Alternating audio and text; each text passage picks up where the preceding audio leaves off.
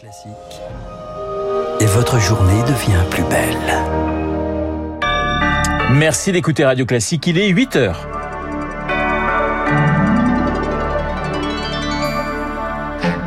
La matinale de Radio Classique La maison de Pierre Palmade perquisitionnée, il conduisait sous l'emprise de la cocaïne vendredi quand sa voiture s'est encastrée dans un deuxième véhicule. Ses deux passagers sont toujours introuvables ce matin. En Turquie et en Syrie, le bilan du double séisme dépasse désormais les 33 000 morts. La France est en train de monter à un hôpital de campagne près de l'épicentre Gaziantep. Témoignage dans ce journal. Et puis, un dernier sprint et dernière semaine de débat à l'Assemblée sur la réforme des retraites, l'hémicycle et la rue. On en parle avec Dominique Andolfato, spécialiste des mouvements sociaux à 8h05.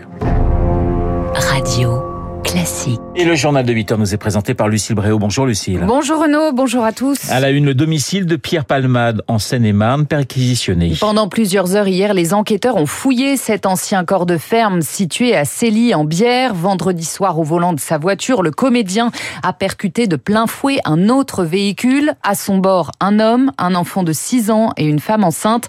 Elle a perdu depuis le bébé qu'elle portait. Pierre Palmade testé positif depuis à la cocaïne. Lucie du Pressoir, il n'a jamais caché son addiction. Célèbre, drôle et malade, les mots de Pierre Palmade lui-même pour décrire son addiction à la cocaïne. En 2019, à la télévision, il revenait sur sa consommation. À 20 ans, il arrive à Paris et veut consoler un mal-être, une homosexualité qu'il vit mal. Je ne savais pas à 20 ans que c'était une euh, maladie, je pensais que c'était un divertissement.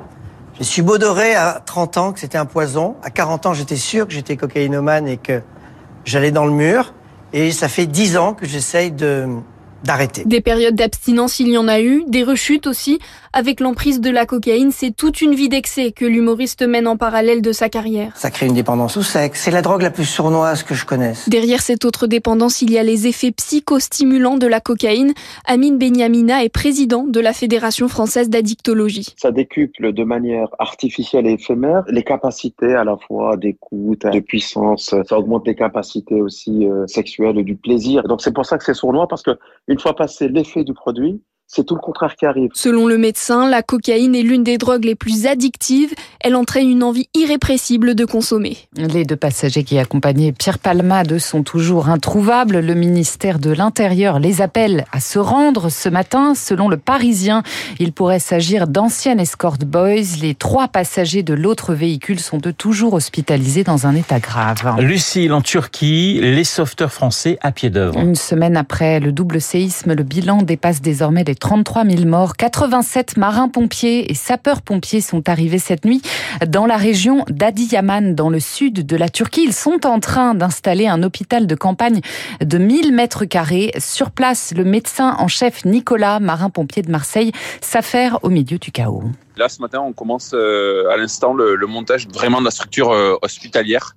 Le but étant d'être opérationnel euh, demain matin. Et les moyens qui sont mis à disposition sont globalement équivalents à un hôpital en dur. Vu le timing dans lequel on arrive, a priori, on, on va pas prendre en charge des gens qui ont des détresses vitales immédiates. Donc, probablement la prise en charge de pathologies qui ont déjà été prises en charge initialement et qui nécessitent des, des soins courants, comme des gros pansements sur des, des grosses chirurgies, ou alors de la, de la chirurgie de, de traumatologie sur des fractures euh, qui peuvent euh, attendre un certain délai de prise en charge. Dans les faits, on, on est sûr de rien. Le médecin en chef Nicolas des sapeurs-pompiers de Marseille, joint par Augustin Lefebvre avec Rémi Pfister. La mission doit durer un mois. En bref, un objet volant abattu, un nouvel objet volant abattu cette nuit aux États-Unis au-dessus du lac Huron dans le Michigan. C'est le quatrième en dix jours seulement si on compte le ballon espion chinois qui a tendu les relations entre Pékin et Washington. Allez, retour en France avec euh, l'Assemblée nationale. Le sprint final sur la réforme des retraites est lancé. Dernière semaine d'examen du texte avec en ligne de mire un durcissement de la contestation. L'intersyndicale appelle désormais à bloquer le pays le 7 mars. Dans l'hémicycle, il reste 18 articles à étudier et près de 16 000 amendements. Tout ça en 5 petits jours seulement, Victoire Fort. Vendredi soir à minuit, où que les députés en soient, le texte partira au Sénat. Depuis l'examen de la réforme, on est assigné à résidence, raconte un député Renaissance. Le groupe reçoit des consignes en temps réel pour gonfler les bancs au moment clé. La hantise de la Macronie, c'est d'être prise par surprise par la gauche à un moment où l'hémicycle se vide. La NUP peut les mettre en minorité en retirant par milliers leurs amendements pour accélérer le tempo. Car avant l'article 7 qui porte la mesure d'âge, il y aura bien un vote sur la première partie de la réforme. Cela peut être jeudi ou vendredi, craint la majorité, quand les députés retrouvent habituellement leur territoire. Politiquement, il serait délétère d'avoir un contre. On ne veut surtout pas être dans cette situation, craint un pilier de renaissance. Les heures défilent sur les deux horloges qui encadrent le perchoir. La majorité y voit un compte à rebours. Et les débats reprennent à 16h sur l'article 2 et l'index senior. 8h05 sur Radio Classique, le Palais Bourbon, mais aussi la rue, les syndicats, Lucie, ils durcissent le ton. Oui, après les mobilisations de ce week-end qui ont vu défiler 963 000 personnes selon le ministère de l'Intérieur, 2 millions et demi selon la CGT, l'intersyndicale veut mettre, on le disait, la France à l'arrêt le 7 mars prochain. Une nouvelle journée de mobilisation est déjà prévue jeudi le 16 février. Bonjour Dominique Andolfato. Bonjour. Professeur des universités en sciences politiques, spécialiste du syndicalisme et des relations professionnelles. Une France à l'arrêt, une grève générale. Quels sont les, grands précédents dans notre histoire récente? À plusieurs reprises depuis une trentaine d'années, il y a eu des mouvements sociaux assez comparables. Enfin, les, les, deux plus grands exemples, c'est 95, c'est il y a presque 30 ans déjà. Et puis, euh, donc, contre une réforme de la sécurité sociale, déjà des retraites aussi. Et puis 2006, euh, à l'époque où le Premier ministre était euh, Dominique de Villepin, euh, contre le, le CPE, un, un SMIC jeune qui avait été programmé donc par, par le gouvernement. Donc on a eu déjà des mouvements assez comparables. Il y a eu également plus récemment contre le euh, la réforme du code du travail, la loi El Khomri, euh, euh, les, les ordonnances Macron, d'autres mouvements très très généraux, d'autres appels à la grève générale, mais qui ont été moins suivis. Et ces réformes sont, sont passées, alors que les deux précédentes avaient été bloquées. Dominique Andolfato, une France à l'arrêt, c'est dans l'ADN de certains syndicats, mais pas à tous. Ce week-end, on parle d'une CFDT qui se cégétise. Que pensez-vous de cette expression? Alors, euh, c'est vrai que dans ce, ces mouvements sociaux, il s'agit de, de, de, faire monter la tension, il faut inventer des formules, il faut communiquer. Et il y a manifestement des débats euh, dans, dans l'intersyndicale entre les entre les réformistes, la CFDT, comme vous disiez, comme vous le dites très très clairement, et puis, et puis les autres, la CGT, l'Union syndicale solidaire. Et justement, cette formule mettre la France à l'arrêt, J'y vois plus un choix de vocabulaire, un, un mode de communication. On ne parle pas encore de, de, grève générale. Et on, on peut d'ailleurs se demander au fond qu'est-ce qui va être vraiment différent par rapport aux grandes manifestations qu'on a connues ces derniers jours.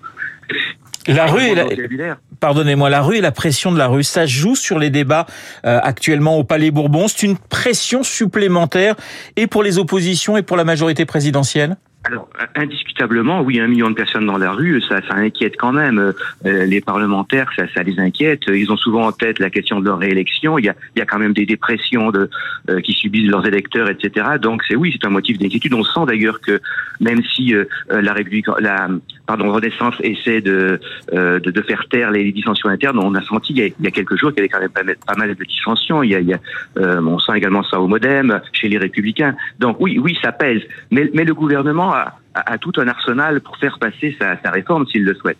Il peut passer en force.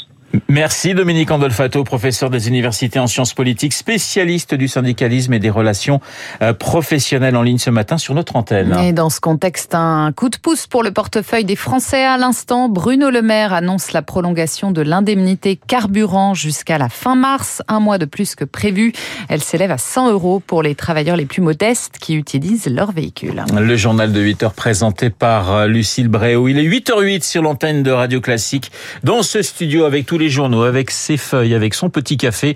C'est Guillaume Durand que nous retrouvons. Bonjour Guillaume. Salut Renaud, salut Lucille, bonjour à tous. Nous sommes ravis de vous retrouver. Tout à l'heure, nous aurons le général Yakovlev et Macarian pour revenir sur la situation, puisque vous avez abordé les principaux sujets, à savoir l'affaire Palmade et évidemment les retraites. Nous allons revenir sur la Russie. Ce matin, Dominique Moisy écrit dans les échos, donc que vous connaissez bien, Renaud, et les auditeurs de Radio Classique aussi, qui a gagné dans cette affaire? Personne, mais qui a perdu, dit-il, incontestablement la Russie, car en tout cas, à l'intérieur du camp occidental, même si c'est pas vrai dans le monde, il a redonné force à l'Union européenne, à l'OTAN et au leadership américain. Point numéro un. Et puis alors surtout, hier sur LCI, il y avait un témoignage, ou plutôt un ensemble de témoignages extraordinairement, j'allais dire, euh, comment peut-on dire, effrayant qui est euh, une enquête qui a été menée par les journalistes du New York Times à Butcha. Ouais. Euh, je ne sais pas si vous avez entendu parler de cette enquête, où ils ont borné euh, toutes les caméras de surveillance, récupéré tous les téléphones des victimes